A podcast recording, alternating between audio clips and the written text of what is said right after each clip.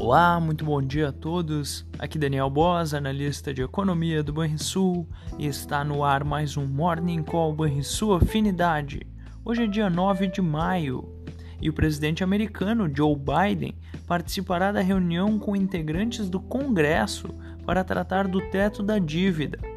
Por aqui, teremos a divulgação da ata da última reunião do Copom, realizada na semana passada. No exterior, a inesperada queda das importações da China pesou sobre a bolsa de Xangai e pressiona também o petróleo, que há pouco caía perto de 1%. Já as exportações chinesas subiram mais do que o esperado, mas desaceleraram ante o resultado de março.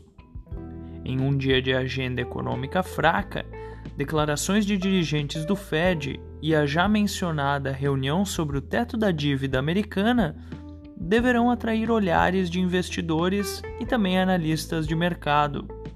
Já pensando no próximo encontro da autoridade monetária americana, o CMA Group apontava mais cedo uma chance de cerca de 90% de os juros americanos ficarem no atual patamar na reunião de junho. Essas foram as notícias internacionais.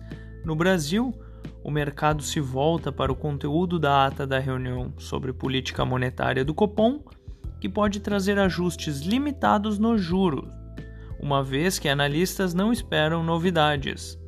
As discussões na esfera política sobre a tramitação do novo arcabouço fiscal deverão atrair atenções ao longo desta terça-feira.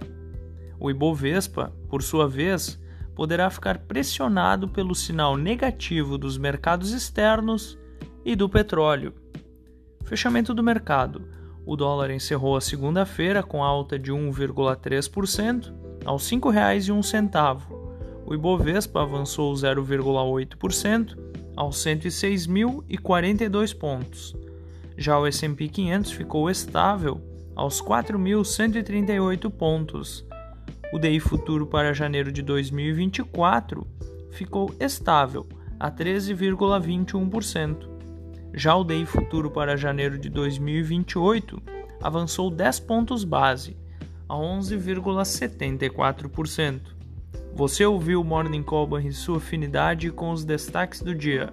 Acompanhe de segunda a sexta-feira o nosso overview.